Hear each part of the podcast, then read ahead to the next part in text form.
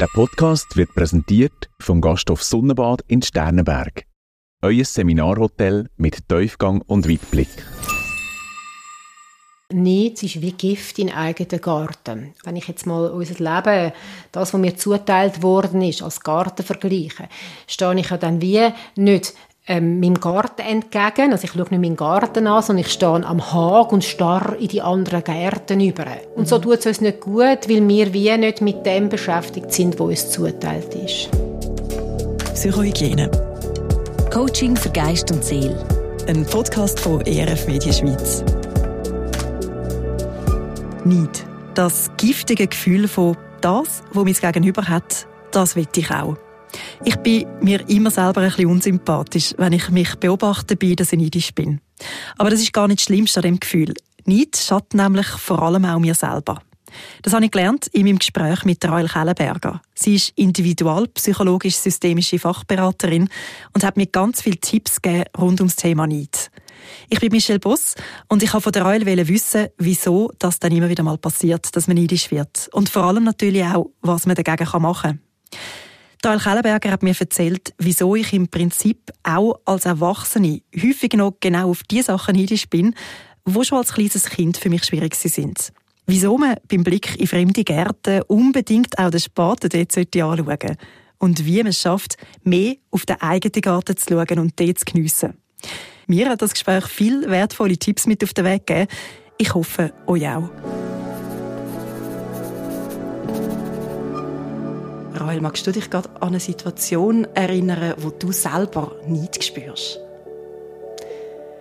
Ja, wenn du mich so fragst, ähm, hat es einen Moment gegeben, so in der Kleinkindphase oder in der Babyphase, wo unsere Kinder ganz eben noch Baby sind. Sie haben nicht so ring und gut geschlafen und ich, wir haben viel, viel äh, Unruhe in der Nacht gehabt. Und wenn amix dann die Mütter erzählt haben, wo die Kinder so früh durchgeschlafen haben, dann ich so gedacht, Ehrenwort. und beim zweiten, wo dann das zweite Tag kam, dachte ich, das mal klappt sicher. Und es war nochmal so ein Kind das einfach nicht so ring geschlafen hat. Und dann hat, ja, dort hat es wirklich die Momente gegeben, wo ich also schon dachte, heim nochmal. Und auch neidisch war auf die, wo das, der Punkt so ring geht. Ja, das ist jetzt das Gefühl, das ich im Fall echt nachvollziehen kann, in dem gleichen Zusammenhang. ja. Ist denn nicht eigentlich ein Gefühl, wo, wo du würdest sagen, also das kennt jeder Mensch? Ich meinte, sicher die einen viel weniger als die anderen, hat auch fest mit unserer Persönlichkeitsstruktur zu tun. Wie fest sind wir, ähm, schauen wir auf andere, wie fest sind wir verbunden mit anderen, wie sachlich können wir auch etwas anschauen, wie emotional schauen wir auch etwas oder spüren wir an. Darum glaube ich, ja, jeder Mensch kennt es, aber nicht jeder gleich häufig und gleich intensiv ist es vielleicht auch nicht für jeden Menschen ein Problem in dem Sinn? Ja, ich denke, dass die einen das sachlich wahrnehmen. Vielleicht mal denkt, oh, der hat jetzt einen Porsche und hätte jetzt auch noch gerne und dann aber wieder weitergeht. Und jemand anderes ähm, vielleicht dann ja, anders sieht, ähm, wo ihn sehr dann beschäftigt und findet, hey, was ist mir da zugeteilt worden? Wieso klingt mir das nicht? Wieso komme ich nicht so weit? Ich würde dann gerne nachher auch noch darauf eingehen, inwiefern das dann nicht für mich auch zum Problem kann werden ist es etwas, was bei dir in der Beratung, also in deiner Tätigkeit, noch öppen aufkommt als Thema, das Thema nicht? Ja, noch häufiger Eifersucht. Mhm. Mhm. Und das ist ja ganz nah auch beieinander, Eifersucht und Neid. Ja, tun wir das gerne doch gerade mal ein bisschen abgrenzen voneinander. Mhm. Meiner Meinung nach ist Neid geht stärker darum, um so ein bisschen Materielles, wo ich vielleicht jemanden beneiden oder um Sachen, die gelingen, so irgendwie. Um Sachen, die jemand hat, Situationen, wo jemand kann, ja, sich drin bewegen, irgendwie so. Und die Versucht geht doch oft auch, ähm, ist vielleicht äh, mehr der Emotionalität, geht mehr um Beziehungen oder geht mehr um, ähm, die Personen haben etwas miteinander oder die haben ja, eine Verbindung, die ich nicht habe. Vielleicht auch die Angst, dass ich zu wenig habe, auch gerade auf dieser Beziehungsebene oder emotional genährt sein. Das, denke ich, ist, ist, könnte man ehesten sagen, ist der Unterschied. Aber wir brauchen, denke ich, beide Wörter und meinen Ähnliches damit. Aber so klassisch würde ich sagen, ist das der Unterschied. Dann müssen wir heute ein bisschen schauen, wenn wir reden, dass wir immer wieder klar machen, reden wir jetzt eher von Neid, reden wir jetzt eher, eher von, von Eifersucht. Eifersucht. Ja, genau. Und du hast ja die Frage gestellt, wegen der, ob äh, Leute in Beratung kommen. Eher mit dem Thema Eifersucht, ähm, weil ich denke ja, äh, Gefühlsbeteiligung, ähm, Menschen kommen stärker in Beratung, weil sie in den Gefühlen anstehen, in ihrer Psyche rein. Klar, ist nicht auch in der Psyche, aber nicht findet doch noch stärker vielleicht im Kopf statt. Mhm. Also das klassische Beispiel von Eifersucht, das ich jetzt gerade als erstes in, in, so im Kopf habe, wäre so, eben, du hast gesagt, auf der Beziehungsebene, ähm, es muss auch nicht einmal in einer Partnerschaft sein, aber äh, zwei Freundinnen von mir sind miteinander unterwegs und haben mich nicht gefragt. Das, habe ich das, würde ich das richtig interpretieren? Das wäre so die klassische Eifersucht. Richtig, ja. Bei, beim Thema Neid, du hast gesagt, eher, es ist eben eher materiell. Kann man das ein bisschen weißt, kann man das ein bisschen benennen? Auf, auf was ist man neidisch, so grundsätzlich? Auf was ist man äh, neidisch? Auf den Porsche hast du schon gesagt. auf den Porsche zum Beispiel. Aber ich denke auch, ja, es geht wirklich darum, der hat etwas, das ich nicht habe. Mhm. Äh, vielleicht ist es auch ein Gefühl per se von der geht dringend durchs Leben, der hat schneller, kommt da Erfolgsmoment an. Dem sind irgendwie, äh, ja, der Weg geht dringend, weniger Barrieren. Ähm, ich glaube, das, das ja, ist auch so, das gehört auch zum Thema Neid, irgendwie so. Kann man eigentlich irgendwie be beschreiben, benennen, wie sich Neid anfühlt? Gibt es da ein generelles Neidgefühl? Das ist auch eine spannende Frage, was du mich alles fragst, Michelle. ja, bei Herausforderung muss sein für die Expertin. Ich gehe fest davon aus, dass wir Menschen funktionieren die Kopf, Herz und Bauch. Das sind so wie drei Grundenergien, die wir davon ausgehen. Und ich glaube, ähm, wahrscheinlich das deutlichste Gefühl von Neid ist im Herz hinein. Also der Schmerz im Herz, eben, am anderen gelingt etwas, der andere hat etwas, Eifersucht sowieso im Herz, aber ich glaube, Bauch- oder Kopfmenschen, die können das auch im Kopf einfach durchdenken. Hey, der schafft so und so viel und verdient so und so viel und ich schaffe so und so viel und verdient so und so viel und dann ist es ja stark im Kopf. Und gleich, ja, das Gefühl dazu findet noch in diesem Gefühl, sicher in der Psyche statt. Mm. ist, ist eigentlich nicht immer verknüpft mit Missgunst. Also, wenn ich neidisch bin, ist es automatisch so, dass ich am anderen es nicht gönne. Oder gibt es da auch eine Form von, ich bin irgendwie neidisch, ich hätte es auch gerne, ich mag es dem anderen schon gönnen, aber wegen dem finde ich es gleich gemein, dass ich es nicht auch habe. Ich glaube, es gibt beides. Ich glaube, klar hat es etwas mit Missgunst zu tun, aber ich glaube, es hat auch etwas damit zu tun, ähm, äh, einfach, äh, der hat mehr und oh, das hätte ich auch gern. Er darf es ja schon haben, aber mhm. ich hätte es auch gern. Und trotzdem ist es ja dann auch eine Art von Missgunst. Ja, ja ich sehe, ich, ich sehe die Dinge dahinter. Ich, ich, ich finde persönlich selber, du bist neidisch, das klingt so unsympathisch. dann bin ich immer versucht zu sagen, ja, ja, also ich gönne es am anderen ja schon. Also ich mhm. will nicht, dass der andere das nicht mehr hat. Mhm. Ich will es einfach auch. Ja, genau. Ja, es klingt so unsympathisch und gleich ist es eben, meint ich, ein Gefühl, das jeder von uns kennt.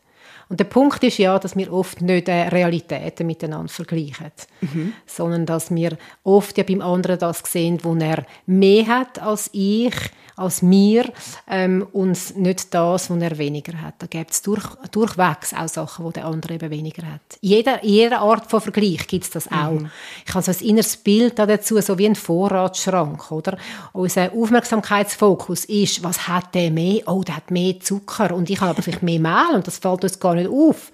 Ich schaue dann, ja, da sind wir Menschen, die einen gefördert, was die anderen, anderen aber grundsätzlich, glaube ich, sind wir darin gefördert, um wie das zu sehen, wo der andere mehr hat. Und das ist eine von diesen Punkten, wo ich glaube, da können wir uns einfach üben drin und sagen, hey, halt, stopp, das stimmt, die Person hat jetzt mehr Zucker. Aber hey, ich darf mich auf das berufen, was ich habe, oder in das Vertrauen auch hineingehen, ähm, dass ich auch genug habe. Einfach anders. Das ist ein spannendes Bild mit dem Vorratsschrank. Oder ich, ich, ich bin das gerade am Weiterweben im Kopf. Ja, ja. Da könnte man ja sagen, gut, es gibt natürlich Leute, die das, was sie haben, eben auch so richtig schön vorne anstellen. Absolut. Und dann ja. gibt es hinten durch die dunklen Ecken, die man nicht sieht. Ja. Aber umgekehrt kommt es ja davon, mit, eben, wie du schon gesagt hast, mit welchem Blick ich drauf schaue auf den Schrank. Absolut. Und das sagst du auch etwas Gutes. Oder? Wir schauen ja nur daran an. Wir schauen ja nur an die Vorrats Gläser an. Und es könnte ja sein, dass bei der einen sogar noch Mädchen drin hat. Zum Beispiel, oder? Auch, auch wenn es auch wenn's voll ist, ein, ein Getreide oder so, oder? Wo vielleicht sogar Mädchen drin hat. Oder vielleicht hat es die Person gar nicht gern, hat es mal überkommen, steht auch dort. Aber es ist gleich weit vorne und sichtbar. Also, wir sehen nur von außen dran an, in der Regel. Und von dem her, das meine ich mit dem, wir vergleichen auch nicht Realitäten. Mhm. Da gibt es ein, ein, gutes Sprichwort dazu. Ähm, äh, Neid heisst, wir sehen beim anderen ähm, nur das Blumenbeet und nicht den Spaten. Also das ist spannend. Gell? Das, ist irgendwie, das, das beschreibt es gut, finde ich. Oder wir mhm. sehen das, wo, wo gewachsen ist, aber wir sehen nicht die Mühe dahinter. Oder, äh, ja, was soll ich noch anders sagen, wie Mühe, eben, oder, oder die Sorge, die dabei war, oder eben der Krampf, oder vielleicht auch dort, wo, wo jemand immer noch dran ist, dass das Blumenbeet erhalten kann bleiben. Mhm. Wir sehen nur daran an. Und das ist, glaube ich, unsere grosse Gefahr auch, von dem, dass wir dann nicht Realitäten vergleichen. Da sind wir schon ganz fest in den, in den Ursachen, oder? Von wo kommt nicht? Also ich habe jetzt gehört, ein großer Teil von wo das kommt, ist wirklich, dass man halt so einen Tunnelblick hat ja. und, und wie nicht das Ganze sieht. Gibt es noch andere Sachen, wo man kann sagen, das ist so ein typischer Grund, warum Menschen vielleicht auch häufiger neidisch sind? Ich glaube einfach, ähm, es gehört eben zutiefst zum menschlichen Herz. Ähm, das sieht man auch bei ganz kleinen Kindern schon, dass sie neidisch sind wenn dann das Geschwisterte heimkommt oder das frisch Geborene zum mhm, Beispiel. Die Enthronung. Die Enthronung, ja, das ist ganz, äh, ja, es ist auch eine Umstellung dann. Und von dem her glaube ich, dass ganz früh empfindet ein Mensch äh, mal nicht, mal Eifersucht oder eben auch dort nicht, der, der ja, hat etwas, was ich nicht habe, der kommt die Zuneigung über, die ich nicht habe. Das findet ganz, ganz früh findet das statt. Und darum gehe ich auch davon aus, dass das, das Gefühl ist, das in uns Menschen grundsätzlich angelegt ist und wo es darum geht, damit lernen umzugehen. Mhm. Ist dann nicht in einem gewissen Maß auch fast ein Schutzmechanismus? Also ich überlege jetzt gerade, oder das Kind, das neidisch ist, wenn das Geschwister heimkommt, das hilft ja wahrscheinlich dem Kind im besten Fall auch, um seine Bedürfnisse können, ein bisschen benennen und dafür sorgen, dass es nicht völlig untergeht. Hm. Spannender Gedanke, Schutzmechanismus. Neid ist zu negativ, meiner ja. Meinung nach. Also die Auswirkung vom Neid ist zu negativ. Ich sage nicht, hey, äh, wir dürfen nicht neidisch sein, sondern einfach die Auswirkung ist einfach eine grosse Auswirkung. Ähm, und von dem her würde ich nicht sagen, Schutzmechanismus. Ähm, aber ja, es ja, aber nein, es führt eigentlich nicht zu den Bedürfnissen, es führt vielmehr, hey, ich habe jetzt zu wenig, ob das stimmt oder nicht. Mhm. Ich glaube, es kommt sehr, sehr darauf an, wie wird nachher damit umgegangen. Wenn natürlich Eltern ähm, auch können sehr individuell dann auch, auch Bedürfnisse absättigen, kommt vermutlich nicht weniger führen oder entwickelt sich nicht Eifersucht weniger. Also wirkt das bis ins Erwachsenenleben allenfalls noch? Ja, sicher. Ja, ich gehe davon aus, dass die ersten sechs bis acht Lebensjahre die prägendsten sind von unserer Charakterbildung. Und nachher sind es Wiederholungen, die natürlich sehr, sehr wichtig sind und sich etwas entweder verstärkt oder auch wieder abschwächt. Aber grundsätzlich, ja, das wirkt, was wir in der Kindheit erlebt haben, wirkt nach bis ins Erwachsenenalter. Wenn ich jetzt also ähm, ein Mensch bin, der merkt, das, das ist etwas, was mir zu schaffen macht, ich werde wirklich häufig neidisch, dann lohnt es sich allenfalls mal so ein bisschen in die Vergangenheit zu schauen. Muss man da ein bisschen grübeln? Mhm. Grübeln, genau. Du hast sogar gerade ein bisschen so ein bisschen... Das ist ein bisschen negativ, gell? Ja. ja. Entschuldigung, ich habe es schon bewertet. Du wolltest es wieder entwerten. Grübeln.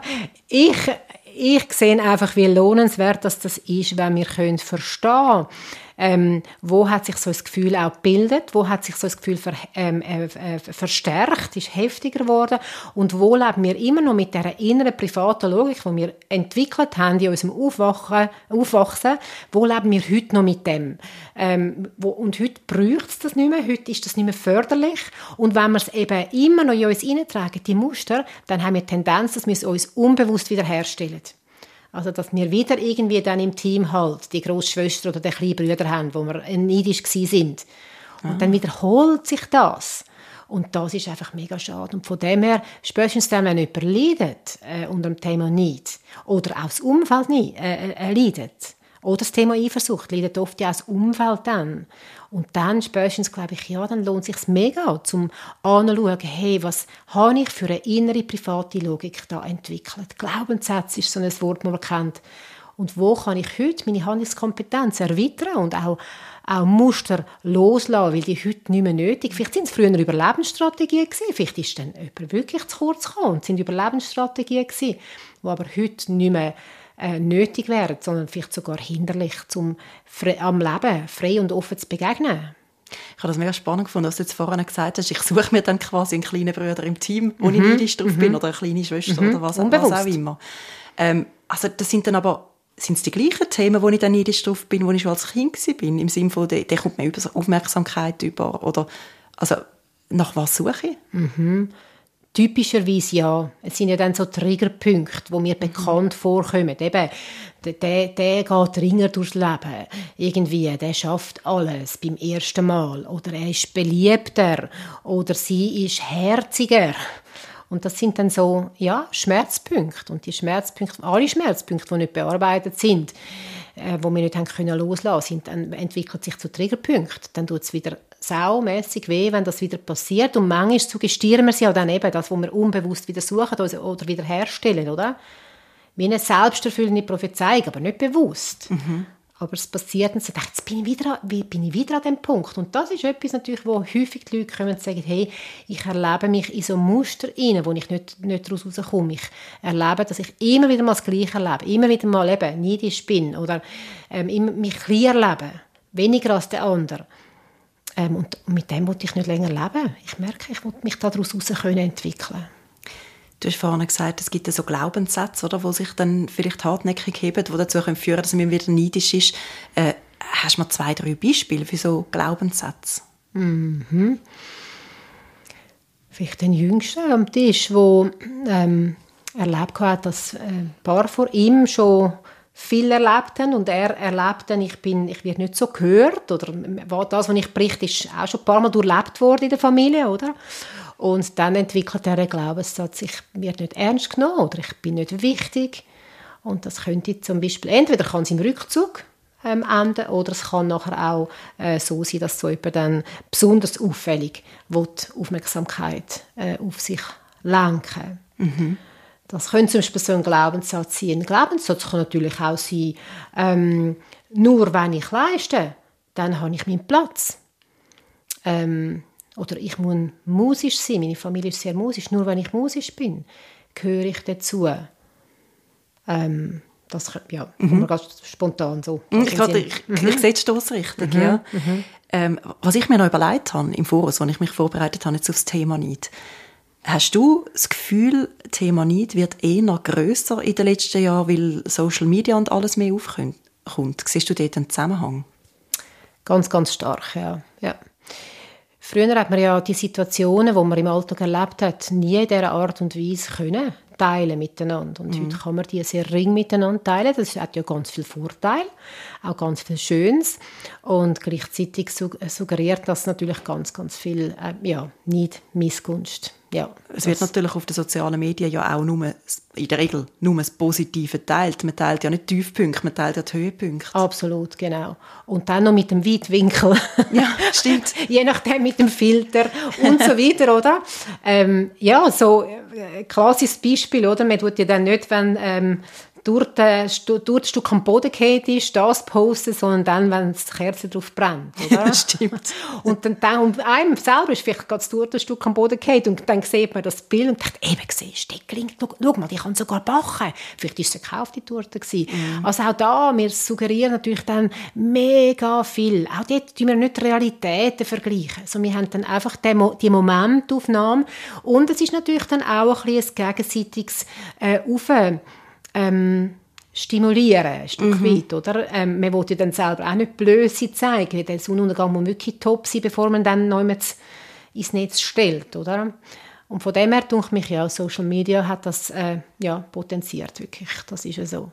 Besonders äh. bei Frauen, denke ich mich. Ist es, auch, bei Männern, aber bei Frauen mehr, weil wir okay. vielleicht auch, auch stark noch auf Bilder reagieren oder, ja, einfach, oder, oder eben so auch noch stärker vielleicht schauen, hey, wo sind die anderen unterwegs. Einfach so die Verbundenheit vielleicht automatisch irgendwie lebt und da das Gefühl mhm. dann schneller auch an Landen von, bei mir ist weniger, läuft weniger, ich kann weniger. Also ist es so, dass du grundsätzlich das Gefühl hast, Neid ist mehr ein Thema bei Frauen wie bei Männern? Oder ist es jetzt einfach Social Media, wo, wo du sagen, haben mehr Einfluss in deiner Erfahrung auf Frauen? Das ist jetzt auch gerade ähm, eine schwierige Frage. Tendenziell glaube ich, dass, dass das Gefühl stärker bei Frauen ist, aber vielleicht reden die Frauen auch mehr darüber. Mhm. Und Männer äh, spüren es auch, aber sie reden nicht unbedingt darüber. Mhm. Äh, das ja. könnte ja auch sein. Ich habe es natürlich in der Beratung auch immer wieder mal. Auch bei Männern, aber stärker bei Frauen. Aber eben die Frage ist, reden die Männer weniger darüber. Mm. Etwas, was mir vorhin in den Sinn kam, ist auch der Druck, den es kann geben kann. Zum Beispiel gerade für junge Mütter. Oder eben, apropos Torten. Oder? Die hat so eine super Torte gemacht und ich habe meinem Kind nur einen Schokokuchen mit drei ja. Herzchen draufgeklebt gemacht. Also, wo ich wirklich auch erlebe, dass gerade junge Mütter da oft auch in Druck hineinkommen. Mhm. Ähm, also man fühlt sich dann auch minderwertig? Man irgendwie. fühlt sich minderwertig, ja. Sollte etwas entsprechen Mhm. Ja. Hat das, hat das sowieso eine Verknüpfung, Minderwertigkeitsgefühl und nicht? Absolut. Das ist irgendwie, ich fühle mich kleiner, weniger oder ich kann weniger. Ähm, das gehört dicht zueinander, ja. Also würdest du sagen, Menschen, die häufig auf das Problem treffen, dass sie neidisch sind, haben wahrscheinlich auch ein Thema mit, mit, mit Minderwertigkeitsgefühl, mit Selbstwert? Ja, ähm, Genau, aber es geht ja dort auch darum, schauen wir an, ich glaube auch die Aha. Menschen, wo man es nicht gerade sieht, dass sie äh, äh, vielleicht nicht immer ein Top-Selbstwertgefühl haben, haben das auch nicht immer, aber man sieht es nicht so klar. Ähm, von dem her, ja, es gehört sicher zusammen, ähm, aber ich würde nicht sagen, dass jemand, wo, wo sich immer sehr selbstsicher fühlt, nie Neid kennt oder nie minderwertig fühlt, aber vielleicht äh, lässt er es nicht zu oder lässt sie es nicht zu. Mhm. Jetzt haben wir es implizit, haben wir es schon ein paar Mal gestreift, aber wir haben noch nicht ganz explizit benannt, also warum ist denn nicht überhaupt ein Problem? Zuerst einmal für mich selber. Mhm. Mhm. Ähm, es ist wie Gift in eigenen Garten. Oder es ist wie so, ein, ein anderes Bild. Ich stehe in meinem, wenn ich jetzt mal unser Leben, das, was mir zuteilt worden ist, als Garten vergleiche, stehe ich ja dann wie nicht ähm, meinem Garten entgegen. Also ich schaue nicht meinen Garten an, sondern ich stehe am Hag und starre in die anderen Gärten über. Ja. Und äh, erstens sind wir nicht in unserer Kraft, also wir sind nicht dort tätig, wo, wo, was uns zuteilt worden ist. Äh, wir brauchen Energie für das, was wir außen beobachten. Wo wir auch nicht in der Hand haben. Wo wir nicht in der Hand haben. Plus auch dort wieder, wir, wir vergleichen Neutralität. Wir sehen ja nur daran an. Wir, wir, das Einzige, wo, wo wir drin sehen, ist unser eigenes Leben. Und sonst sehen wir ja nur daran an. Ich finde, da gibt es für mich auch so ein eindrückliches Bild. Manchmal auf einer Wanderung denke ich, oh, dort hinten die Waldlichter, die sieht so schön aus. Wenn wir dann dort sind, dort machen wir dann einen super Rast. Das habe ich gerade letztens wieder erlebt. Und dann ist dort zum Beispiel äh, irgendein Hundescheissdreck, wo me oder es hat mega Flüge. Oder ähm, genau, der Bach, den man erwartet hat, ist gar nicht ausgetrocknet. Und so weiter. Also von weitem sieht etwas immer viel attraktiv. Nicht immer. Mhm. Und auch nicht, nicht alles. Aber es sieht meistens attraktiver aus, ja. ähm, als das es ist. Eben, Sandflüge an der Karibik oder so, die sind ja dann eben nicht gepostet. Oder dass es dann irgendwann mal zu heiß findest und so weiter. Mhm. Also wir schauen ja nur daran an. Also du hast vorhin gesagt, erstens bin ich nicht in meiner eigenen Kraft und jetzt das zweitens wäre in dem Fall, ich, ich geniesse meinen eigenen Garten oder habe mein eigenes Leben ich, gar ja, nicht recht. Richtig. Ich vertraue ja nicht darauf, dass das, was mir zuteilt ist, dass das genug spannend ist, genug Inhalt hat, dass, es, dass ich versorgt bin in dem hinein, dass die Kinder, die mir zuteilt sind oder, oder ähm, der Job, das Wirkungsfeld, ähm, äh, die Partnerschaft und so weiter, dass, dass das langt und dass das mein Leben ausfüllt oder ich auch da darf tätig sein und es mich erfüllt auch macht, dürfen da drin tätig sein. Also ich wäre viel zufriedener, wenn ich nicht zu fest neidisch wäre. Absolut, viel zufriedener. Und ich glaube, früher sind die Menschen eben zufriedener gewesen, weil sie weniger den Vergleich hatten. Ja. Vielleicht auch, weil das Leben per se mehr abverlangt hat und sie einfach haben in ihrem Garten arbeiten, oder? Ist gar keine Option gewesen, ja, anders zu haben. Ja. Und mhm. so tut es uns nicht gut, weil wir wie nicht mit dem beschäftigt sind, wo uns zuteilt ist sondern ganz viel Energie. Ich meinte, das äh, Gefühl nicht, das Gefühl Eifersucht braucht ganz viel ähm, Energie. Mhm. Der Gasthof Sonnenbad mit seiner einmaligen Lage im Grünen ist ein absoluter Keimtipp. Ein romantisches Wochenende zu zweite, ein Seminar, wo man auch kulinarisch verwöhnt wird, oder ein grosses Fest im wunderschönen Garten und im Landenbergsaal. Auf jeden Fall ein Genuss sonnenbad.ch. Also dann wäre eine Strategie, wir kommen dann nachher noch, noch mehr darüber, mhm. drauf, was hilft, aber eine Strategie, höre ich jetzt raus, wäre schon auch mehr lernen, zufrieden sein mit dem, du sagst so schön, wo mir zuteilt ist. Mhm. Auch, ich glaube, es hat, zufrieden sein ist wie eine Folge von dem, ich vertraue darauf, mhm. dass das, was mir zuteilt worden ist, dass das das ist, wo ich darf, ja, etwas damit machen. Ich glaube, wir sind ja Mitgestalter von unserem Leben. Ähm, ein individualpsychologisches Zitat von Alfred Adler. Er sagt, es ist, wie es ist, aber es wird zu dem, was du daraus machst. Da muss man gerade überlegen, ja. Zitat, das ist noch spannend. es ist, wie es ist, Aha. aber es wird zu dem, was du daraus machst. Wir haben ganz unterschiedliche Ausgangslagen. Ähm, und ja, schlussendlich sind wir Mitgestalter von dem, was uns zuteilt ist. Was machen wir daraus? Mhm. Was entwickeln wir?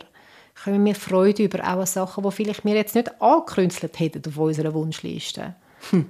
Oder auch die Wertschätzung von dem, wenn etwas Schwieriges in unserem Leben ist und zu sagen, hey, aber da drin habe ich auch wieder eine Möglichkeit, wieder eine Chance. Es ist nicht einfach, ich bin benachteiligt, sondern hey, ich habe da drin auch wieder einen Entwicklungsspielraum. Es kann sich wieder ein neuer Raum erschliessen, wenn ich da gut konstruktiv ähm, durch, durch kann gehen das, das Vertrauen drin. Das dass, Vertrauen. Dass das gut ist, was mir zuteilt mhm. ist. Ähm, mir kommt da so Stichwort Urvertrauen in den Sinn, aber es mhm. geht in die Richtung. Wenn mhm. ich das nicht per se habe, mhm. wie komme ich dann an das an? Mhm. Ich, ähm, ich sage das gerne so, wir haben uns ja auf dieser Welt nicht selber angemeldet. Also ich wüsste von niemandem. Und ähm, von dem her glaube ich an den Schöpfergott. Wir sind erschaffen worden ähm, mit genetischen Anteil, wir sind in ein, äh, äh also mit genetischer also Disposition, Voraussetzung, wir sind in ein Umfeld hineingekommen, das ist wie das, was vorausgesetzt worden ist, wo der Schöpfer Gott uns hineingestellt hat. Und ab dann, wenn wir auf dieser Erde ankommen, also wenn wir in dieser Erde dann ähm, aufwachsen, ab dann sind wir Mitgestalter. Je älter wir werden, sind wir mehr Mitgestalter von unserem Leben. Und ähm, dort das Vertrauen, dass, eben, dass Gott mich in ein Umfeld hineingestellt hat, auch wenn nicht alles einfach ist, aber wo, wo, wo ich auch einen, einen Sinn habe, wo ich ein Ziel habe, wo ich eine Sinnhaftigkeit, was mich braucht, das ist für mich absolut Antidox gegen nichts. Ja, das ist jetzt noch spannend, da bist du gar nicht bei, dass, dass es für mich gut ist, sondern dass es mich braucht. Das ja. ist ja auch ein, ein, ein Sichtwechsel, oder? Ja. Es hat einen Grund es hat, äh, es hat ein Ziel. Mein Leben hat ein Ziel. Und ähm, ja, das bringt uns weg von dem, hey, ähm, geht es für mich zu 100% da auf. Mhm. So ganz objektiv betrachtet gibt es ja schon Leute, also ich meine, in den Interviews, die ich geführt habe, bin ich schon so häufig Menschen begegnet, wo wenn man los denkt man, hey, wie kann das sein? Mm. Dass jemandem so viel wirklich schwieriges Zeug mm. Ist ja wirklich auch ungerecht, jetzt sogar für mich von ja, außen gesehen. Ja. Und dort dann das Vertrauen drin zu haben, also wenn jetzt du von einem Schöpfergott redest, dass der das aber auch gut meint und dass er nicht irgendwie fies ist, mhm. finde ich, find ich wirklich schwierig. Mhm. Ich glaube auch, dass wir Menschen äh, Fragen haben und dass die bleiben. Also ich, ich kann jetzt überhaupt nicht sagen, für mich ist da auf der Erde alles klar und ich kann auf alles eine Antwort. Überhaupt nicht ich kann mich einfach für mich entscheiden, für mein Leben. Das, was mir, wo, wo mir zuteilt ist, auch all das, was ich an Schwierigem bis dahin erlebt habe, ähm, ja, suche ich konstruktive Wege in dem hinein. Oder werde ich bitter in dem, dass ich eben vergleiche mit anderen und finde, der hat das jetzt eben nicht, der hat eben das Baby, wo, wo durchschläft, oder? Ja, dann. Und so weiter. Also ich glaube, dass, ja, das Vertrauen ist einfach etwas ganz Wichtiges, ähm, und ja, es gibt Ungerechtigkeit auf der, auf der Erde. Da bin ich zu 100 Prozent einverstanden mit dieser Aussage. Und gleich ist es manchmal erstaunlich, was Menschen, die Schwieriges erlebt haben, was sie daraus auch schaffen zu machen. Und dort gibt es ja die Bibelstelle auch, dass wenn wir auf Probe gestellt werden, dass Gott uns das gibt, was wir brauchen, um die Probe auch zu bestehen. Also das ist so eine kraftvolle Ressource und das ist schon krass. Das würden wahrscheinlich ganz, ganz viel ähm, aus Krisensituationen heraus können sagen, retroperspektiv, hey krass, wenn ich dort das bekommen habe, was ich gebraucht habe und wo, wo ich wirklich, ähm, ja, wir haben können das durchstehen, durch all die Unterstützung oder durch die Sachen, die dann doch aufgegangen sind. Und heute bin ich irgendwie gewachsen, ich bin reicher um die Erfahrung, die ich machen durfte. Mhm. Meine, die Frage, wieso gibt es das, dass die einen Menschen so viel Schwieriges erleben und andere nicht, das wäre wirklich, äh, das wäre eine Frage für eine andere Sendung. Ja. Der können wir jetzt nicht so viel äh, nachgehen. Aber äh, würdest du in dem Fall sagen, das ist jetzt auch für dich persönlich etwas, was dir hilft, um das Vertrauen zu haben, dass du eben siehst, Menschen kommen dann auch das, was sie brauchen, die Kraft, die sie brauchen, vielleicht die, ich weiß es nicht, was es ist, Frieden, wo sie brauchen, über dann in diesen Situationen, dass sie eben zu Schlag kommen mit dem, was schwierig ist. Von dem gehe ich absolut aus. Und das ist auch mein Erfahrungswert. Äh, ich äh, habe ja viele Menschen schon in schwierigen Situationen begleitet. Das ist wirklich erstaunlich, wie dann die Sachen aufgehen oder wo auch, auch Kräfte, wo sie Kraft haben ähm, oder Trost erleben, Geborgenheit erleben, ähm, äh, wo, wo, wo sie sich vorher nicht hätten können vorstellen Oder wo eben das Timing aufgeht und so weiter, das ist schon erstaunlich, ja. Von dem gehe ich ganz, ganz fest aus. Und das geht vielleicht richtig ein bisschen Urvertrauen. Mhm. Mhm. Von dort sind wir ursprünglich ausgegangen, gell? Genau. dass so das Urvertrauen ja. eben kann helfen dabei, dass man nicht so neidisch ist, ja. weil man mehr darauf vertrauen Doch, das, was ich kann, auch wenn es an dem Punkt weniger ist, wie mein Gegenüber, ja. ist es eben gleich genug. Ja. Bevor wir noch mehr reingehen, was hilft denn jetzt wirklich? Ähm, wir haben jetzt darüber geredet, warum ist es für mich selber ein Problem nicht. Aber du hast ja auch gesagt, das ist auch für das Umfeld manchmal ein Problem, vor allem Eifersucht. Mhm. Wenn wir das auch noch kurz explizit benennen, inwiefern ist es dort ein Problem? Jetzt auf der Beziehungsebene ist es natürlich dann, dass es sehr klammern kann sein oder ja, ein, ein, ein Wettbewerbsdenken innerhalb von einer Beziehung, dass man sich Sachen vielleicht dann auch verheimlicht oder ja, so kann es zum Beispiel innerhalb von Beziehungen natürlich ein Problem sein. Mhm. Oder das Kind müssen entsprechen, weil ähm, man vielleicht eifersüchtig ist auf die andere Familie, wo die Kinder so sportlich sind oder was ah, auch immer. Ja. Dann müssen die Kinder entsprechen und dann pusht man da quasi die Nachkommen, die mhm. müssen wenigstens ein bisschen glänzen. So Geschichten, oder? Mhm. Könnte dann auch fürs Umfeld schwierig sein. Oder ja, auch wenn, wenn viel nicht, viel Eifersucht im Herz ist, dann wird man bitter. Und ein bitteres Gegenüber ist einfach nicht angenehm. Ja. Das ist bitter. ja, ich habe ja am Anfang auch mal gesagt, dass ich eben nicht sehr unsympathisch so, also jetzt nicht mal, ich finde andere Leute unsympathisch, sondern wenn ich von mir sage, ich bin mhm. neidisch, finde ich das sehr unsympathisch, mhm. das für mich zu sagen. Hat wahrscheinlich auch mit dem zu tun, oder? Dass, dass man dann sehr bitter wird, Bi schnell Ja, mal. bitter oder ein bisschen verbissen. Oder man sieht es eben beim Sonnenuntergang, nur hat man vorher einen schöneren gesehen auf Insta und ist bei dem, mit dem gar nicht zufrieden. Das ist nicht so angenehm, dann zusammen sein mhm. mit so jemandem, der mhm. das nicht kann geniessen kann, was gerade ist, oder? Ja, also das Thema Social Media ist etwas, darum bin ich auch mit dieser Frage gekommen, die ja. mir sehr einleuchtet. Jetzt, was du vorhin gesagt hast, mein Synchro, ich habe äh, das, das Jahr in der Sommerferien so ein paar Ferienfotos in so einen Familienchat, oder? das mhm. machen wir auch geschickt. Mhm. Und dann nachher hat irgendwann jemand geschrieben, hey, wow, ihr habt ja mega schönes Wetter. Ich so, was schönes Wetter, sag nicht immer. Und dann ist mein Synchro, ja gut, ich kann natürlich immer dann gefüttert, wenn kurz die Sonne rausgekommen ist. ist jetzt da kein bewusster Entscheid Nein. Das ist genau der Mechanismus, ja. oder? Ja, du, du hast zehn Fotos von 5000, die du hättest können machen können, zeigst ja, oder? Ja, genau. Und die zehn sind halt bis unten entstanden. also wenn wir jetzt mal dort hergehen, gut, was kann ich denn machen gegen Neid? Was mache ich in dem Fall mit Social Media? Einfach überall raus? Ähm, ich lebe das so. ich weiß, die Impulse tun mir nicht gut. Also von der Menge der Informationen ist für mich der Hauptpunkt jetzt. Aber auch sonst, das gibt einfach Impuls, das regt etwas in einem innen an. Mhm. Es fördert etwas. Und darum glaube ich, ja, da können wir uns im Verzicht üben. Aber ich weiß, es ist jetzt nicht für alle der Weg, genau. Ja, du hockst natürlich einer Medienfrau gegenüber, die durchaus auch Social Media Kanal etwas Cooles findet. Genau.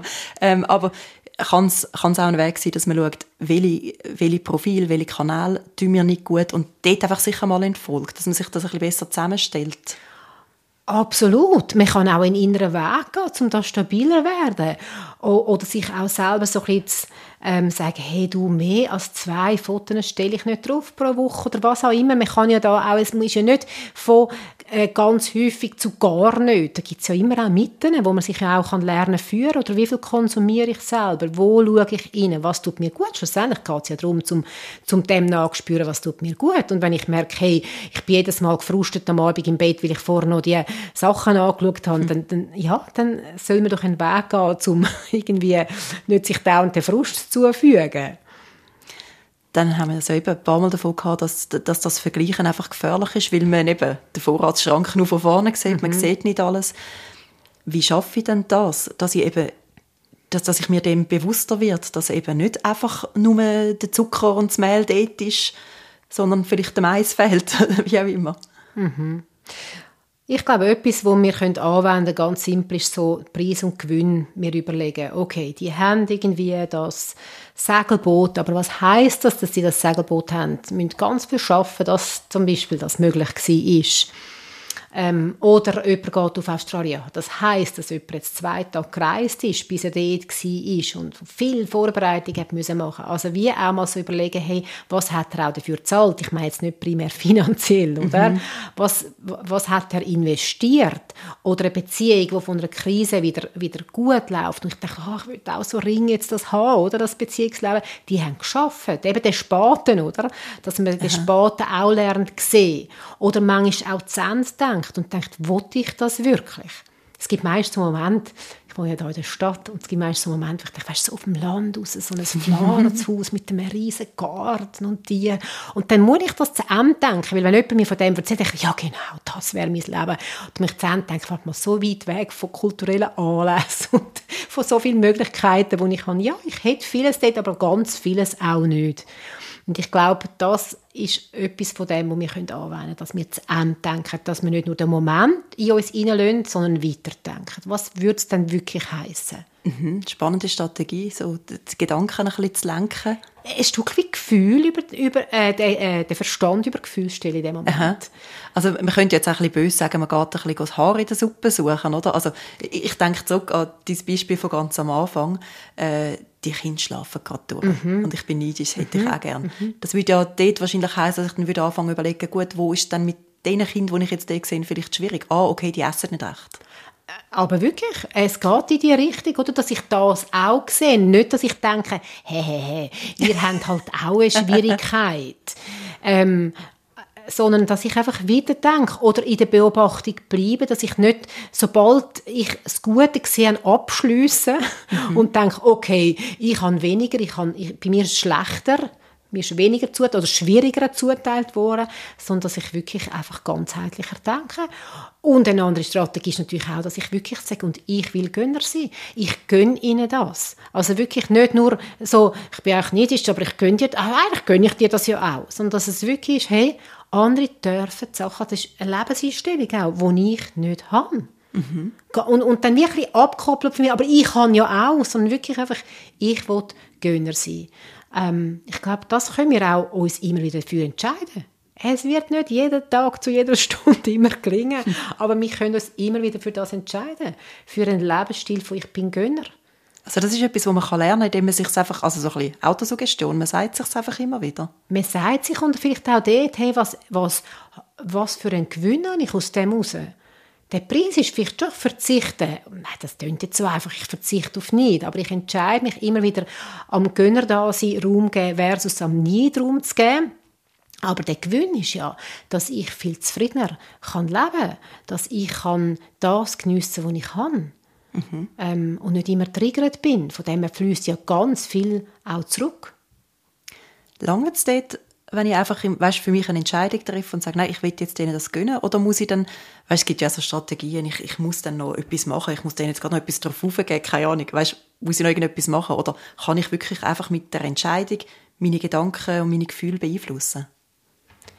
Ich meine das. Und dann gibt es auch da wieder die Ressourcen vom Glauben, wo äh, wir ja auch, wenn wir verbunden sind mit Jesus Christus, dann sind wir ja dieser Lebensquelle. Und es ist eben etwas Übergeordnetes. Ich bin ein Teil von etwas Ganzem. Dann geht es nicht nur so um mich, sondern es geht wieder schlussendlich um das Vertrauen, oder? Mhm. Ähm, dass ich das überkomme oder selber genährt bin. Und wenn ich aus einer Gottesbeziehung heraus genährt bin und bödelt und vertrauend, dann kann ich natürlich viel ringer Gönner sein, dann ist es nicht einfach, okay, ich sage mir heute dreimal, ich bin Gönner und dann klappt das. Sondern das ist ein anstrengend sonst. Anstrengend oder vielleicht na, nicht nachhaltig. Vielleicht klappt es beim ersten Mal und beim zweiten ist es dann schon nicht mehr da. Mhm. Und das andere ist so eine, ja, ist tiefgründiger, oder? Ist auch nochmal eine andere Ebene. Es ist noch eine geistliche Ebene dann drin. Wie geht denn das? Genährt sein durch eine Gottesbeziehung? Sich zu vergegenwärtigen und das natürlich auch ganz aktiv, konkret zu leben. Ähm, ich bin ja, ich, da gibt es einen Schöpfergott. Ich bin geschaffen. Eben, mein Leben hat ein Ziel. Ich bin, ähm, ich brauche auch gerne das Wort, ich bin ein Stück weit beauftragt. Ich habe einen Auftrag. Wie gesagt, ich habe mich nicht selber angemeldet. Und ich bin, ich bin auch Kind. Ich bin Kind von Gott. Ich muss auch nicht alles. Ähm, das ist für mich genährt sein. Und wie jede Beziehung, auch eine partnerschaftliche, freundschaftliche Beziehung, Eltern-Kind-Beziehung, braucht auch Zeit. Und da kann man ja, gibt es auch ganz unterschiedliche Zugänge. Jemand hat das ganz stark über das Bibellesen und jemand hat es über das Worship, wo jemand vielleicht sich angewöhnen kann, hey, wenn ich neidisch werde, dann höre ich einen Worship-Song, wo etwas, etwas ähm, entge dem entgegensetzt, dem Gefühl. Also Musik, wo, wo, wo Menschen zu Gott reden eigentlich. Genau, genau. Mhm. Das, ja. Und jemand anderes sagt, hey, die Natur ist für mich so eine Quelle. Oder? Wenn ich mit der Natur, in die Natur gehe, fühle ich mich so gehalten und Teil von, von dieser Schöpfung. Und hey, ähm, ich, ich gehe als eine vertrauende, als eine, als eine genährte Person in den Tag hinein. Ja. Mhm. Jetzt angenommen, das tönt jetzt für mich sehr, weißt, sehr ähm, wie soll ich sagen, das, das tönt nach, ja, das kann ich mir vorstellen, dass mhm. mir das mhm. etwas bringt. Mhm. Und, und ich bin aber noch nicht so ganz sicher, ob dann, ob dann wirklich der Schöpfergott das gut meint mit mir. Was findest du, was, was würdest du empfehlen? Hm. Das ist für mich jetzt gerade so ähm, eine schwierige Frage. Vielleicht geht's, könnte ich sie so beantworten, dass es auch um es Annehmen geht von dem, wie es eben ist, ein Ja sagen zu dem, wie es ist. Mhm. Ich glaube, viele von uns haben Sehnsucht nach der idealen Welt oder nach der perfekten Welt. Das ist irgendwie vielleicht auch etwas, wo in uns Menschen drin auch schlummert. Und immer wieder, jeden Tag, oder, merkt man, hey, nein, da unten ist jetzt wirklich, da gibt es viel Hafenkäse, oder? Da läuft vieles nicht gut. Und dann irgendwie auch Ja sagen zu dem, ja, da läuft dieses und jenes nicht gut. Und ich bin Teil von, dem, von, dieser, von dieser Welt, wo vieles nicht gut läuft. Und, und dann die nächste Frage, und was ist aber in dem Sinne mein, mein Auftrag? Was, was, wozu bin ich da? Mhm. Was kann ich denn noch bewirken? Bei dem sind wir jetzt ein paar Mal angelangt. Das ist in dem Fall ja auch eine wichtige Strategie, oder? Mhm. Den Fokus wie weglegen von was komme ich über? Ja, ja. Zu, also, jetzt platt gesagt, zu ja. was kann ich geben? Absolut. Das ist völlig ein anderer Fokus, oder? Mhm. Und in der Selbstwirksamkeit zu merken, ich kann etwas geben, fließt so viel zurück, oder? Ähm, kommt gerade ein Beispiel in den Sinn oder also ein Bild vor Augen. Wenn ich ähm, einen Zopf verschenke, kommt das nicht so darauf an, wie sieht, ist der perfekt geflochten, sondern dann ist die Tat von dem Weitergehen und, und die Freude, die ich damit kann auslösen kann, ist ja dann die Nährung und nicht, der ist perfekt gelungen. Kommt mir ja. einfach so als Beispiel, Ja, oder? das ist ein gutes Beispiel. Absolut. Äh, Gibt es jetzt etwas, was wir vergessen haben, an konkreten Schritt, den ich unternehmen könnte, um ein Problem, das ich mit Neid loswerden kann? Wir haben jetzt schon echt viel aufgezählt. Dankbarkeit. Ich meine, das ist so ein, ein plakatives Wort. Dennoch, Dankbarkeit hilft einfach, wenn ich und, und das ist wirklich etwas, was ich jemanden zelebriere, wo ich ähm, einfach wie das, was mir zuteilt ist, mir vor Augen führe. Mhm und, und nicht das, was ich nicht habe. Und ich denke, das ist einfach, das ist auch etwas, was wir ritualmäßig machen können. Dass wir uns das vor Augen führen, was wir haben und für das dankbar sind, für das auch Danke sagen, dass, dass das zu uns darf gehören. Also das könnte ein Ritual sein, dass ich einmal am Tag Danke sage für das, was gut ja. ist. Oder Dankbarkeitstagebuch kommt jetzt auch so ein Stichwort. Ja, ja, genau. Und vielleicht das auch aussprechen, genau. Ähm, und ich glaube, das ist auch etwas, wo einfach so eine, eine, eine Gegenbewegung ist gegen Neid. Ich bin dankbar für was ich habe. Hm. Wir kommen so langsam zum Schluss. Wir sind schon ein Weile am Reden mhm. miteinander. Ähm, ich würde gerne von dir am Schluss noch hören, Raul. Jetzt angenommen, ich sage nach dem Gespräch, das hat mich jetzt mega motiviert. Ich möchte eigentlich mal erste Schritte in Angriff nehmen, um den Neid ein bisschen loszuwerden. Hast du eine Empfehlung? Wenn ich jetzt quasi abstelle und finde, jetzt will ich etwas anfangen. Mhm. Was mache ich? Mal so ein erster Schritt. Mhm. Vielleicht geht es darum, mal überhaupt das so ein bisschen einzufangen. Wo bin ich denn? Ist wenn typischerweise werde ich nicht? Ist das wie mal ein bisschen zu beobachten? Sonst ist es einfach so, so ein bisschen frei fliegend, das Gefühl, oder? Irgendwie so. Und das mal ein bisschen einfangen, mal einfach das mal aufschreiben und vielleicht auch ein einen roten Faden drin sehen. Aha, warte mal, da, da, das, da bin ich gefördert, zum neidisch sein. Mhm. Ähm, das ist sicher, das könnte so ein erster Schritt sein. Und alles, was wir können, so ein wie einfangen, benennen, ähm, hat, ist nicht mehr gleich bedrohlich. Das ist wie schon mal ein bisschen mehr, hä, wie soll ich jetzt das sagen, unter den Füßen oder, oder ein bisschen mehr. Ja, es ist halt eingefangen, es ist nicht einfach freifliegend, es ist schon mal ein bisschen büschelter. Dann bleibt mir nur noch eine Frage zum Schluss. Ähm, kannst du mir Mut machen. Im Sinne von, hey, das bringt beim Fall wirklich her, dass nicht weniger wird im Leben. Ist das eine Erfahrung, die du gemacht hast, selber oder auch in deinem Umfeld oder als Beraterin? Absolut, das würde ich so sagen. Das kann man wirklich herbringen. Ähm, es braucht eine gewisse Disziplin drin, aber ich glaube, wenn wir immer wieder erleben, ähm, eben den Gewinn, den wir drin haben, die Zufriedenheit, die Gelassenheit, die die Freude oder auch das Glück, schlussendlich auch das Glück, oder? Wo wir viel mehr können empfinden können, ähm, wenn wir äh, den Neid mehr und mehr unter die Füße bekommen, dann ähm, ja, lohnt sich das wirklich. Und von dem her, ja. Und je mehr wir das erleben, desto mehr sind wir ja motiviert, auch zum dieser Spur nachgehen und mehr Neid loswerden. Ein ganzer Werkzeugkasten mit Tools zum gegen Neid vorgehen, hat mir Rael Kellenberger mitgegeben. Das Thema Social Media hängen mir noch ein bisschen an. Ich liebe die vielen inspirierenden Inhalte, die man dort findet. Aber es gibt klar auch Sachen, die mir nicht gut tun. Bei mir ist es zum Beispiel in Zeiten, wo sehr viele Menschen in die Ferien gehen, ich selber aber nicht. Dann kommen überall die grandiosen Ferienfotos, Menschen, die mega coole Sachen erleben oder sich super gut erholen. Sachen, wo ich mich halt auch gerade sehne danach dem kann man dann auch schlecht ausweichen. Und ja, das macht mich unzufrieden. Für mich ganz persönlich heißt das, es geht vielleicht gar nicht nur darum, wem ich folge, sondern wann ich Social Media konsumiere. Dann, wenn ich merke, dass mich das, was ich sehe, neidisch und unzufrieden macht, dann eine Pause einlegen. Das tönt nach einem Plan. Und sonst will ich immer wieder neu auf meinen Garten schauen. Mein Garten. Und mich freue an dem, was dort drin ist, statt dass ich über den Haag schiele. Ein Teil der Tipps aus unseren Folgen tun wir euch übrigens amig auch auf unserem Instagram-Kanal schriftlich aufbereiten. Ihr findet uns dort unter Psychohygiene Underline Podcast. Folgt uns gerne auch dort. Und jetzt nimmt es mich Wunder. Welche Tipps von der Rael Kellenberger möchtet ihr gerne umsetzen? Und was hilft euch persönlich, zum nicht neidisch werden? Erzählen wir davon über Instagram, WhatsApp oder auch über das Webformular. Alle Angaben dazu findet ihr bei uns in den Show Notes. Ich bin Michelle Boss. Bis gleich. Psychohygiene. Coaching für Geist und Seele. Ein Podcast von RF Media Schweiz.